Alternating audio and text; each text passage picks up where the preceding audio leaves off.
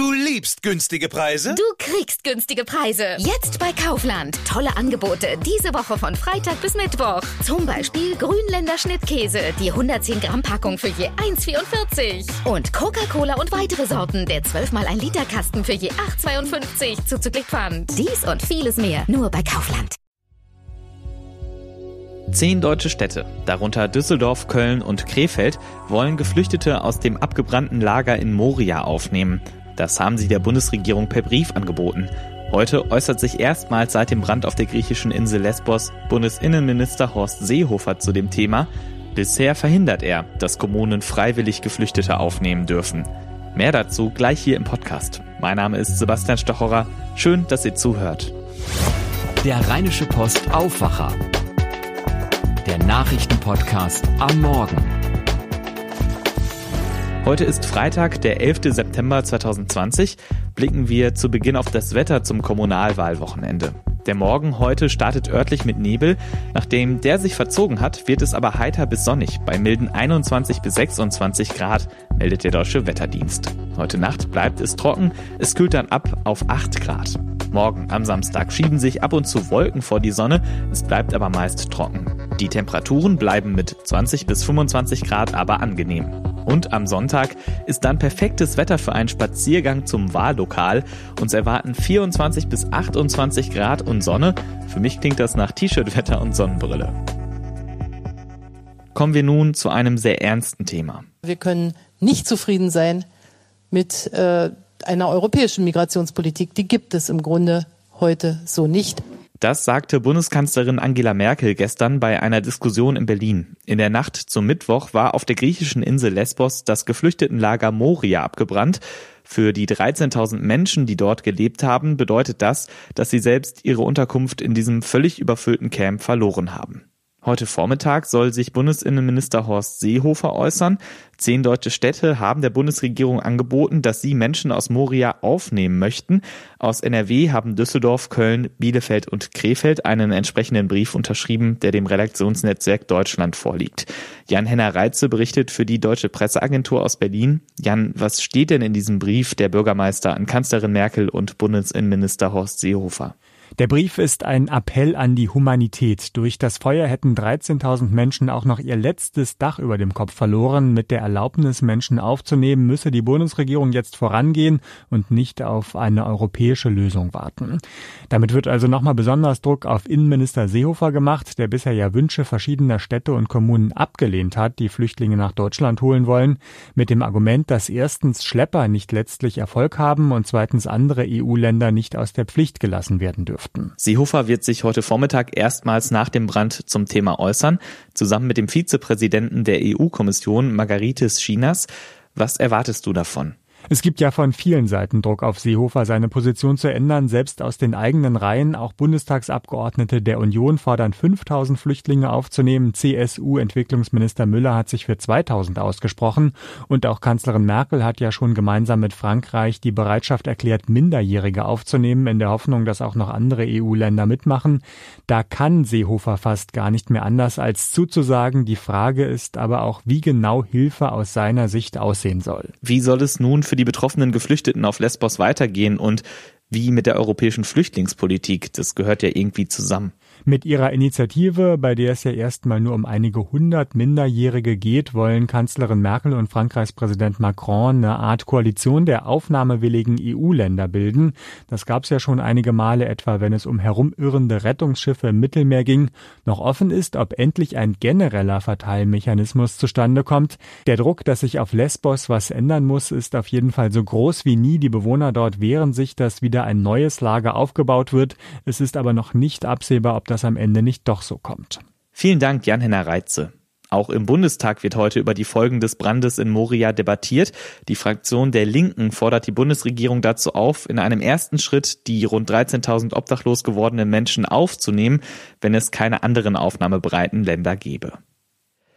In der Corona-Krise ist eine Behörde wichtig geworden, die ich persönlich vorher nicht so auf dem Schirm hatte, das Gesundheitsamt ob Veranstaltungen stattfinden oder wie in einer Kommune die Corona-Tests ablaufen, all das wird in den Gesundheitsämtern entschieden und organisiert. Christian Schwertfeger aus der NRW-Redaktion hat sich dort einmal umgehört. Christian, was war dein Eindruck? Was hast du da erfahren? Die Gesundheitsämter, wie du schon angesprochen hast, spielen während der Corona-Pandemie natürlich eine zentrale Rolle. Sie sind vor allen Dingen natürlich für diese Tests äh, zuständig. Und da ist, kann man schon sagen, die Arbeit am äh, Limit. Warum ist das so? Die Ärzte und aber auch die anderen Mitarbeiter äh, bei den Gesundheitsämtern äh, werden halt nicht so gut bezahlt, wie sage ich jetzt mal in der freien Wirtschaft, in Krankenhäusern. Das heißt, es ist lukrativer, in einem Krankenhaus zu arbeiten als Arzt, als bei einem Gesundheitsamt. Und äh, deswegen äh, finden die Gesundheitsämter halt schwierig, auch äh, ausreichend qualifiziertes Personal. Das heißt, eigentlich hatten die Gesundheitsämter schon vor der Pandemie das Problem, ihre Stellen zu besetzen. Und jetzt in der Krise zeigt sich das dann eben besonders. Kann man so sagen. Also, die, aber es ist unterschiedlich. Man kann jetzt nicht alle Gesundheitsämter äh, unter einen Kamm scheren. Es kommt davon auch an, welchen Kommunen die liegen. Äh, sind die finanziell eher gebeutelt oder äh, geht es denen besser? Beispielsweise hier in Düsseldorf, das ist eine reiche Kommune. Die haben auch ein Gesundheitswesen, äh, was sicherlich besser ausgestattet ist, als in manch äh, ländlicheren Regionen. Darum kann man nicht sagen, äh, den Gesundheitsämtern geht es per se schlecht, sondern äh, das ist uneinheitlich. Woran liegt das? Was sagen die Leute in den Gesundheitsämtern, mit denen du gesprochen hast? Also es gibt ja diesen Vorwurf, der seit einigen Tagen durch die Medien auch geistert oder auch Experten gesagt haben, dass die Gesundheitsämter in den Jahren zuvor kaputt gespart worden sind. Das scheint auf jeden Fall nicht der Fall zu sein. Die wurden, so sagte man mir auf jeden Fall in den Kommunen bei meiner Abfrage nicht kaputt gespart, aber auch von den Gesundheitsämtern selbst. Also ähm, äh, was sie sagen, ist halt, äh, was ich eben schon angesprochen habe, äh, dass es ein strukturelles Problem ist halt. Ne? dass es auch in den Jahren schon zuvor Probleme gab, qualifiziertes Personal zu finden, aber dass sich das natürlich jetzt äh, durch die Pandemie natürlich auch nochmal verschärft hat. Aber grundsätzlich würden sie sich halt wünschen, dass der Job attraktiver wird. Also dass die Bereitschaft größer ist, von Fachkräften auch in, äh, in die Ämter zu wechseln, statt äh, den Weg in die freie Wirtschaft zu wählen. Der Bund hat gesagt, er wolle jetzt helfen. Was für Hilfe ist das und kommt die an? Ja, das ist die Frage. Ne? Das ist immer so, wenn es brennt, äh, dann muss gelöscht werden. Und das ist in dem Fall jetzt auch wieder so. In der Pandemie äh, ist der Blickpunkt auf den Gesundheitsämtern. Und ich bin mir nicht sicher, ob das Wasser, was der Bund zur Verfügung stellt, ausreichen wird, um den Brand jetzt, sag ich mal, um bei dem Bild zu bleiben, zu löschen bei den Gesundheitsämtern. Man will mehr Beschäftigte einstellen bis zu 5000 Beschäftigte bei den 400 Gesundheitsämtern in Deutschland. Da sind wir aber bei dem grundlegenden Problem, was ich eben ansprach. Das Stellen ist nicht das Problem. Das Problem sind halt äh, die äh, Personen für diese Stellen zu finden. Und äh, das ist schwierig mit, äh, das löst dieses Maßnahmenpaket äh, der Bundesregierung meiner äh, Einschätzung nach auch nicht. Die eigentliche Forderung ist also mehr Geld, etwa durch bessere Tarifverträge? Absolut, bessere Bezahlung, das hat, hat man wahrscheinlich in allen äh, anderen Bereichen auch, äh, aber da ist es natürlich auch extrem. Es ist halt so und das, äh, es geht am Ende nur über die Bezahlung. Ne? Das sind dann natürlich Steuergelder. Und das ist natürlich viel Geld, das ist dann langfristig, das ist jetzt nicht so in Anführungsstrichen Einmalzahlung für zwei, drei Jahre, äh, ist natürlich viel Geld, aber äh, wenn man die Gesundheitsämter wirklich aufwerten will, geht es am Ende wahrscheinlich nur über eine bessere Bezahlung. Vielen Dank, Christian Schwertfeger. Danke dir. Und das wird heute wichtig. Im ersten Prozess zum Missbrauchskomplex Bergisch Gladbach wird heute Nachmittag ein erstes Urteil erwartet. Angeklagt sind ein Mann aus Krefeld, der seine Tochter regelmäßig schwer sexuell missbraucht haben soll. Das gleiche sollen er und ein Viersener mit dessen Nichte gemacht haben. Die Staatsanwältin wirft den Männern vor, sie hätten, Zitat, die Kinder getauscht wie Sexspielzeug, eine Atmosphäre der Angst und Einschüchterung geschaffen und die Kinder mit Geld und Sachgeschenken belohnt und an den Missbrauch gewöhnt. Sie fordert 13 Jahre und 9 Monate Haft für den Krefelder sowie 14,5 Jahre Gefängnis für den Viersener. In Deutschland wurde erstmals ein Fall der afrikanischen Schweinepest nachgewiesen.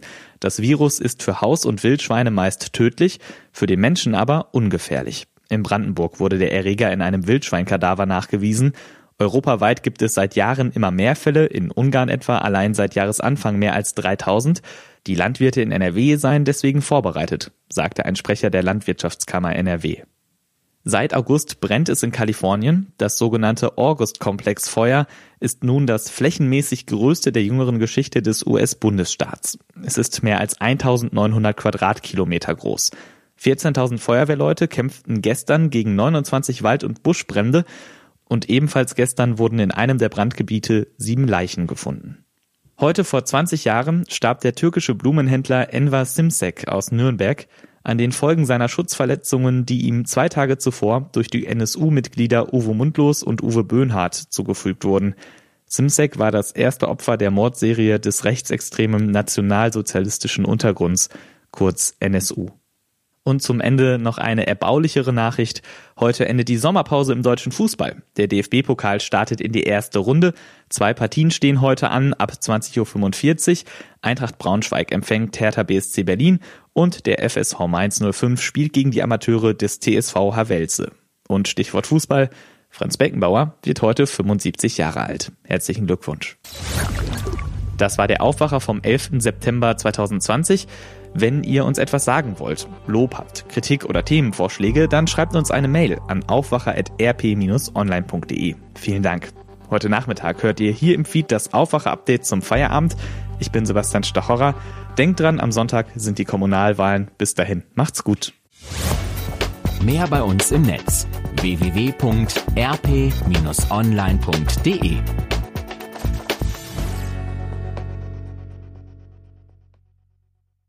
Du liebst günstige Preise? Du kriegst günstige Preise. Jetzt bei Kaufland. Tolle Angebote diese Woche von Freitag bis Mittwoch. Zum Beispiel Grünländer Schnittkäse, die 110 Gramm Packung für je 1,44. Und Coca-Cola und weitere Sorten, der 12 mal 1 Liter Kasten für je 8,52 zuzüglich Pfand. Dies und vieles mehr nur bei Kaufland.